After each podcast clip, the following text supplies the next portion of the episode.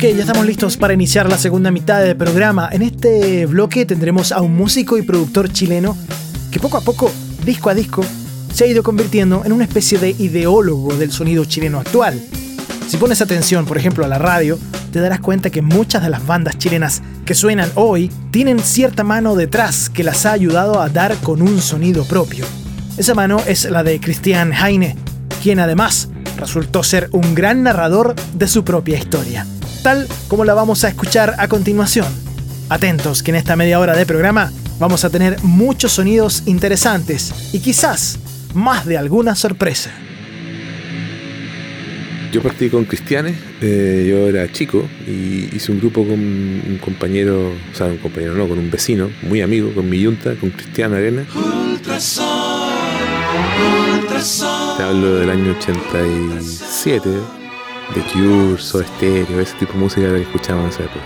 Y de ahí nos pasamos a escuchar cosas un poco más dark, así como Bauhaus, Dead Can Dance, Cocteau Twins, Joy Division. Y ahí nos quedamos. Y así partimos, puta, grabándonos con máquinas que teníamos. Por tú, me acuerdo que el Cristian se compró una, batería programable, una, una Mattel. Esa fue la primera batería que tuvimos, que era programada tenía cuatro sonidos, que de hecho la podéis buscar. Si buscáis Drum Machine Mattel, está. Es, solo una que existe. No, no hay más.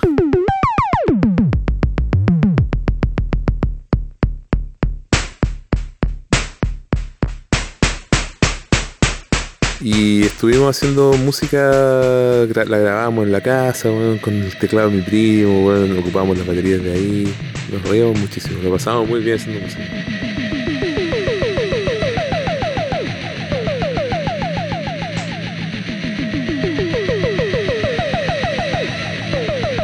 Nosotros decidimos llamarnos los cristianos en esa época, como el 88. El 89 ya hacíamos canciones, en el 90, en 90 sumamos a un vocalista, por fin tuvimos un vocalista, se llama Juan Carlos Yersun. Y con él hicimos muchas canciones.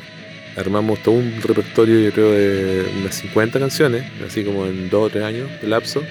Pero el tiempo no funcionó mucho y cambiamos de vocalista, o sea, necesitábamos otra vocalista, o otro u otra y obviamente teníamos el fantasma como de Cocteau Twins, de Sundays y algunas bandas que tienen como de esa época, que tenían vocalista mujer. Y un día pensamos, bueno, y si cantara él, que era la novia del cristiano.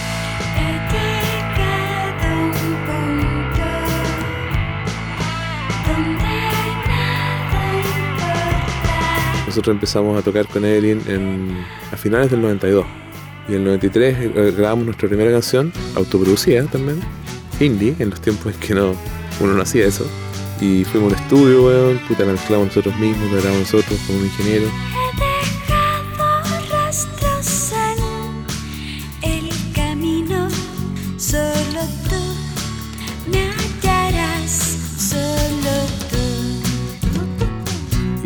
La llamamos la Radio Futuro, porque cachamos que quizá podía sonar, no sé por qué, y la empezaron a programar en Radio Futuro. En esa época sonar en radio era muy difícil. Bueno, quizá aún lo es para, las bandas cuando están partiendo. Pero en esa época no sonaban cosas chilenas. Nada. Espero que vengas por mí antes que salga el sol. Y si sale,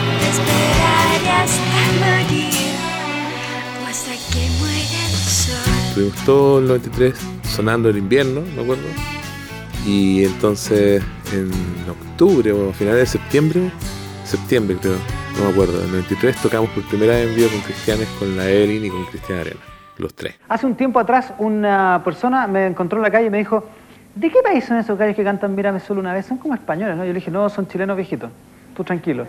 Ellos eh, están presentando su primer disco que se llama Ultrasol y aquí están cantando uno de los mayores éxitos del año, de la temporada. Mírame solo una vez, Cristianes en la Rock and Pop. Tal como ya lo anunció el antiguo presentador de Rock and Pop, Iván Valenzuela, nos quedamos con esta canción que inició el camino para la banda Cristianes y para nuestro invitado, el músico y productor Christian Heine. Del gran álbum Ultrasol, esto es Mírame solo una vez.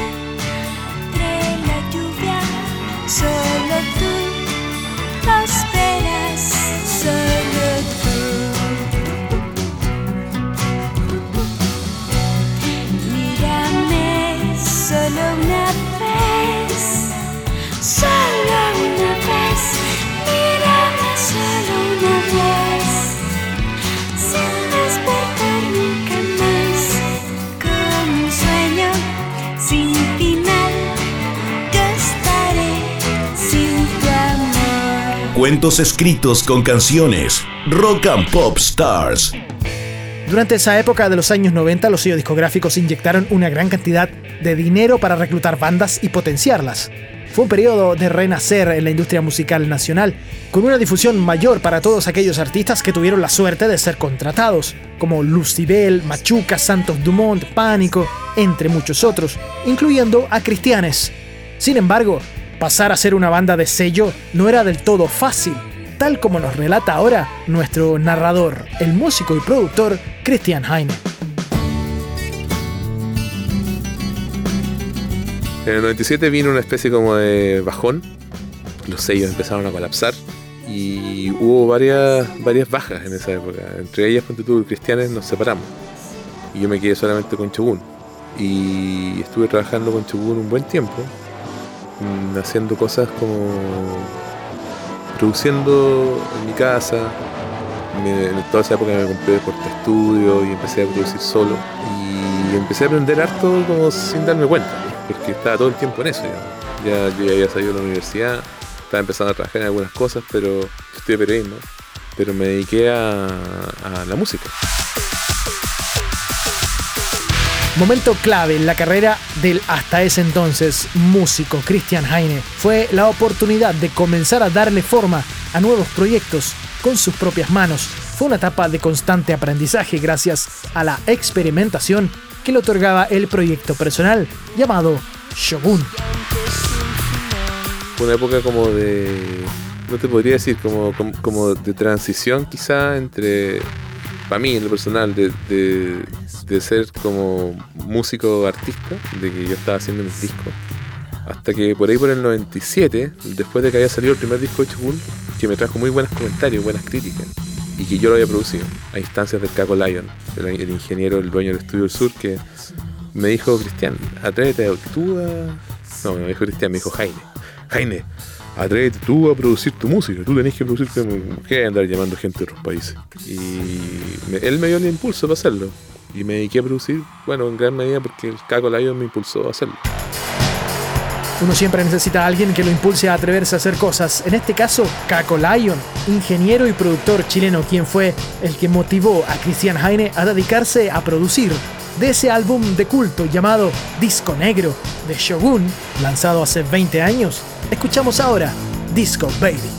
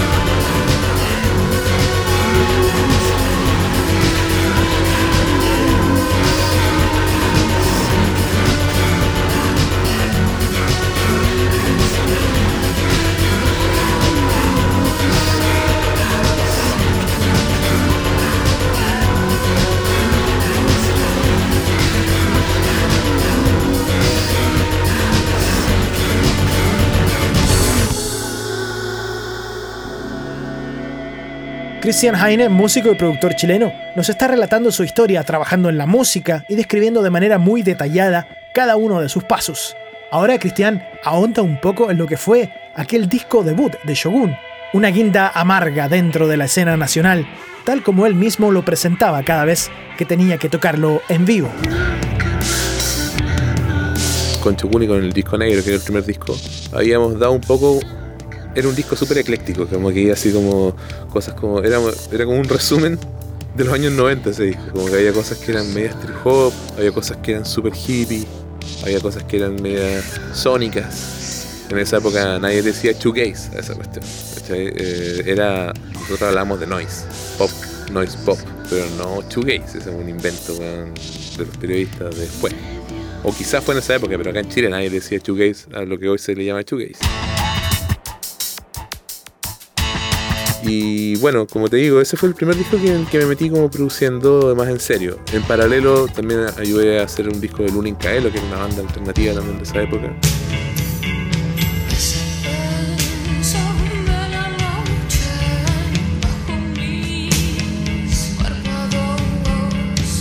En paralelo también ayudé al Hombre de Atlántida, otra banda eh, industrial de esa época, que yo registro eso en un compilado que se llama Pulsos.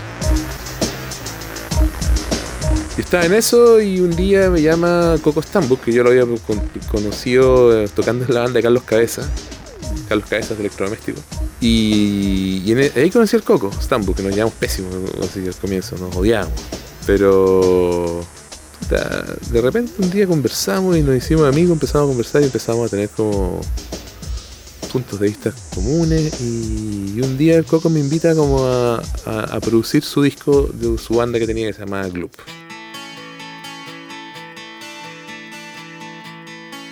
Escuchas Rock and Pop Stars. Tenía todo un repertorio de, no sé, 15 canciones y él quería eliminar esas canciones y hacer canciones nuevas, más pop. Ese fue el concepto para su disco. Entonces escuchamos, no me acuerdo cómo se llamaba, pero era como, escuchamos a alguien que hacía house mezclado con pop, que eran unas bandas y era muy asqueroso, entonces decíamos, así debería sonar.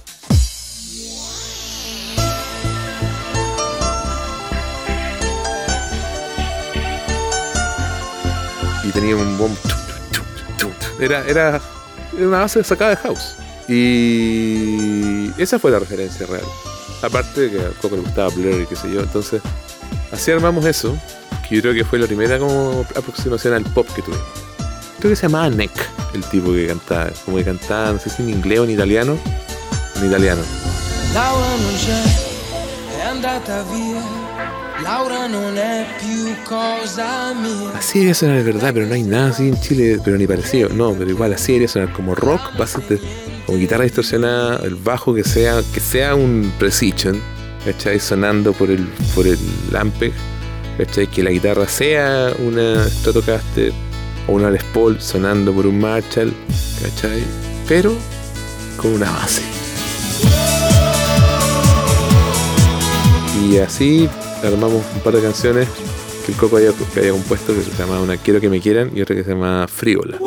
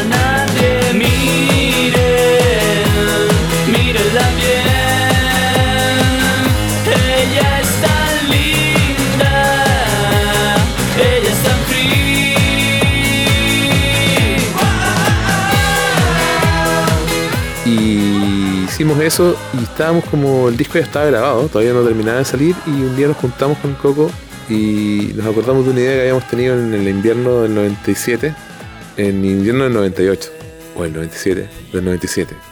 Oye, bueno, ya no me acuerdo de los años. Bueno, no sé, la cosa está en que nos, juntamos y entonces dijimos, bueno, ¿te acordáis de ese proyecto que teníamos de hacer una Spice Girls en español, chilena?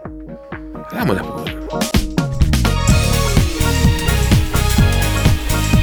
hagámoslas. ¿Cómo las empezamos a hacer? Puta, hagamos las canciones primero. Y así partimos. Partimos haciendo canciones primero. Una de las primeras fue Toda la Noche.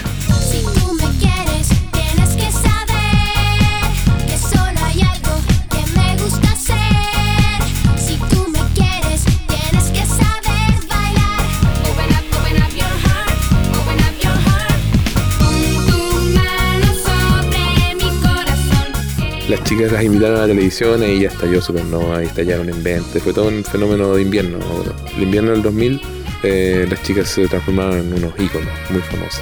Y en esa misma época nosotros estábamos con Coco ya pensando en el disco de hacer una versión de hombre. Y empezamos ya a tener el repertorio de Stereo 3 sin que se llamara Stereo 3. Y estuvimos todo el 2000 armando ese repertorio. Encontramos a los cantantes a finales de ese año. Grabamos el disco a finales de ese año con otro sello, con Sony, que quería competir en toda esta batalla del pop. Y el- en enero del 2001 estrenamos a aceptarlo y también nos fue muy bien.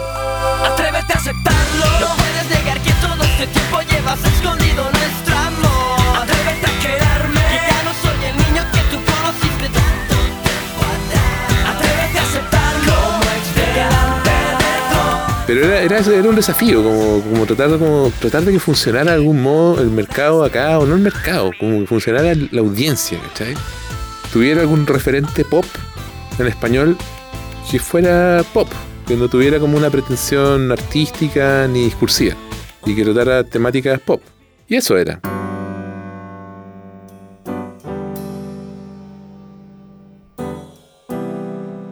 Rock and Pop Stars. Un día, weón, eh, me decido a contactar a una chica que yo la tenía en, vista desde hacía dos o tres años, porque nos habíamos juntado una vez, y que era Javiera Pena. Y digo que nos juntemos, la paso a buscar, o llega, ella llega a mi estudio, no me acuerdo cómo fue, y nos pusimos a conversar del amor, de, de la fidelidad, de las infidelidades, y creo que ese mismo día grabamos cuatro temas.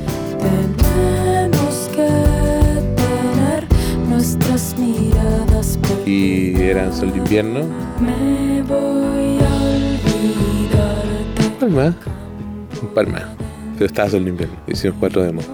Y así partimos trabajando esquemas juveniles. Eso fue en invierno del 2004. Quiero envolverte en mis brazos. Que no quede entre tú y yo un espacio. Nah. Fue una época muy bacán también producir ese disco. Y ahí empezamos una amistad con la Javiera que duró varios años.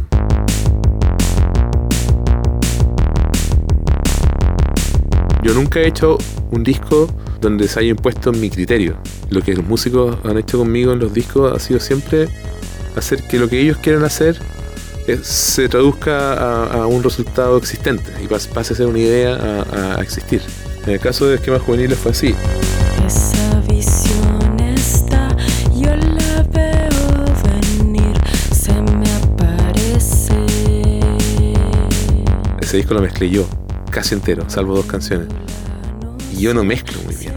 ¿Cachai? Yo soy como más productor de ideas, ¿no? ¿Cachai?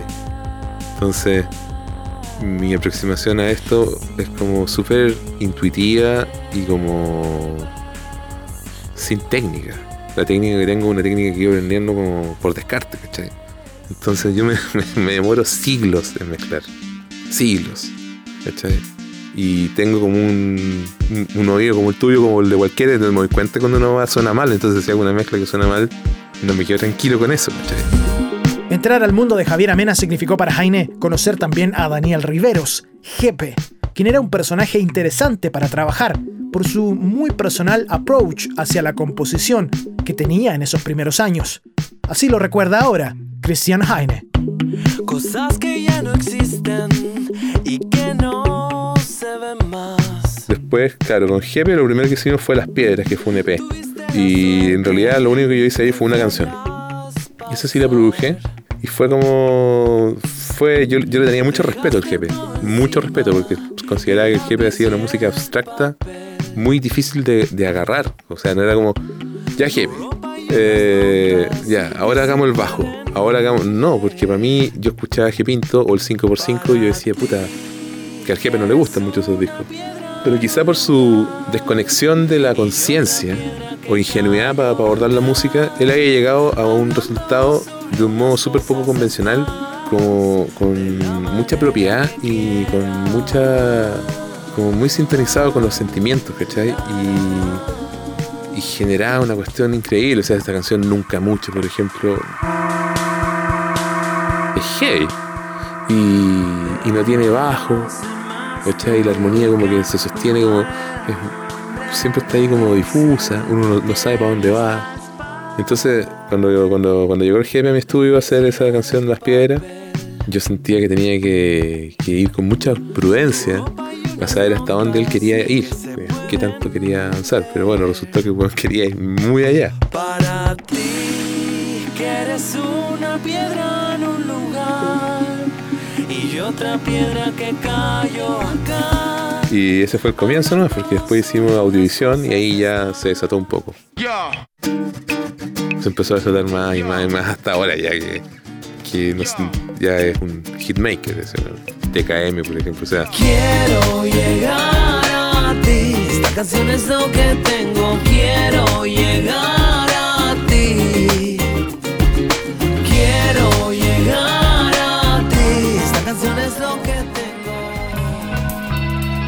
la página oficial www.christianheine.net está detallado todo el historial discográfico de nuestro invitado, los discos que grabó siendo parte de una banda y los que ha producido para otros artistas.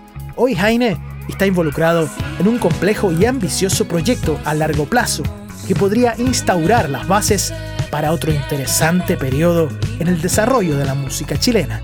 A finales del año 2013, comienzos del 2014, con Cristian Araya, el director de la de Super 45, armamos una agencia que se llama Juno, como una consultora relacionada con música, con estrategia y todo eso.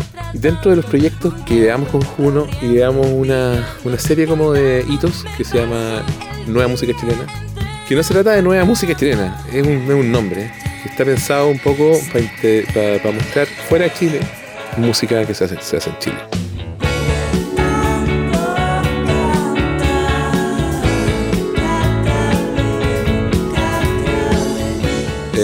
Nuestro proyecto es sacar algunos discos compilados, algunos libros, y armamos este disco que salió en. Lo empezamos a producir en noviembre del año 2015 y salió editado en abril del 2016, que fue el NMC 1, que se llama Pop de Guitarras.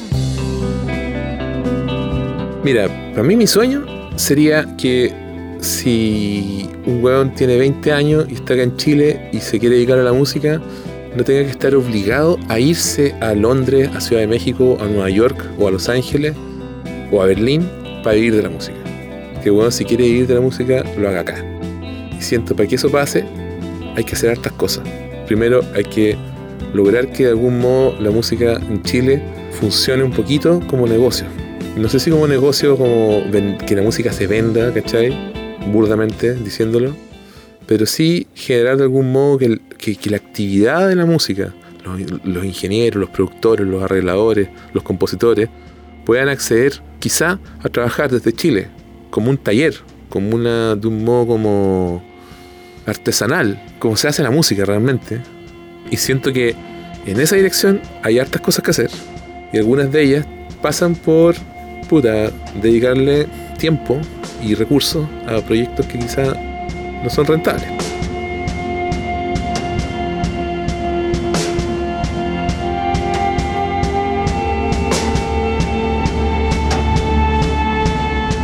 Hay un relato súper coherente construido en cuanto a la existencia de cierta música, ¿cachai? Sobre todo la música que se, que se produjo contra la dictadura. Y que creo que eso, eso existe y eso está bien. Pero también hay otra música que no, que, era más underground, ¿cachai? Y que no, ha tenido ni un poquitito de visibilidad, ni, ni la valoración que podría haber tenido. Hay una historia del underground que no, que no- está contada. Y hay una historia de música contra el sistema que no está contada. Y siento que ahí hay que dedicarle mucho tiempo. A esa cuestión hay que dedicarle porque es parte como de lo que, lo que va a hacer más sólida a- a la escena de la música y a la música como actividad en este país. O sea, un poquito, un poquito, ¿cachai? O sea, porque después de eso tenemos que ir contra otras cosas más atávicas, como, como que el, gallo que se dedica a la música es un paria en su familia, sea un weón muy humilde o sea un weón con mucha plata, ¿cachai? O sea, el, artista, ah, pobrecito que hay que mantenerlo, ¿cachai? Y esa weá no puede ser. O sea, ese, ese desprecio que hay por el arte, por la música en Chile, es algo que hay que tratar de modificar. ¿Cómo? No tengo idea, pero yo siento que al menos haciendo más visible la música que ya hay, que ha habido, que existe, de- de- música interesantísima, puta, eso, eso, eso va a tener algún tipo de, de rédito. O sea, que se visualice la música chilena como lo que es, que es una cuestión muy potente, muy maciza.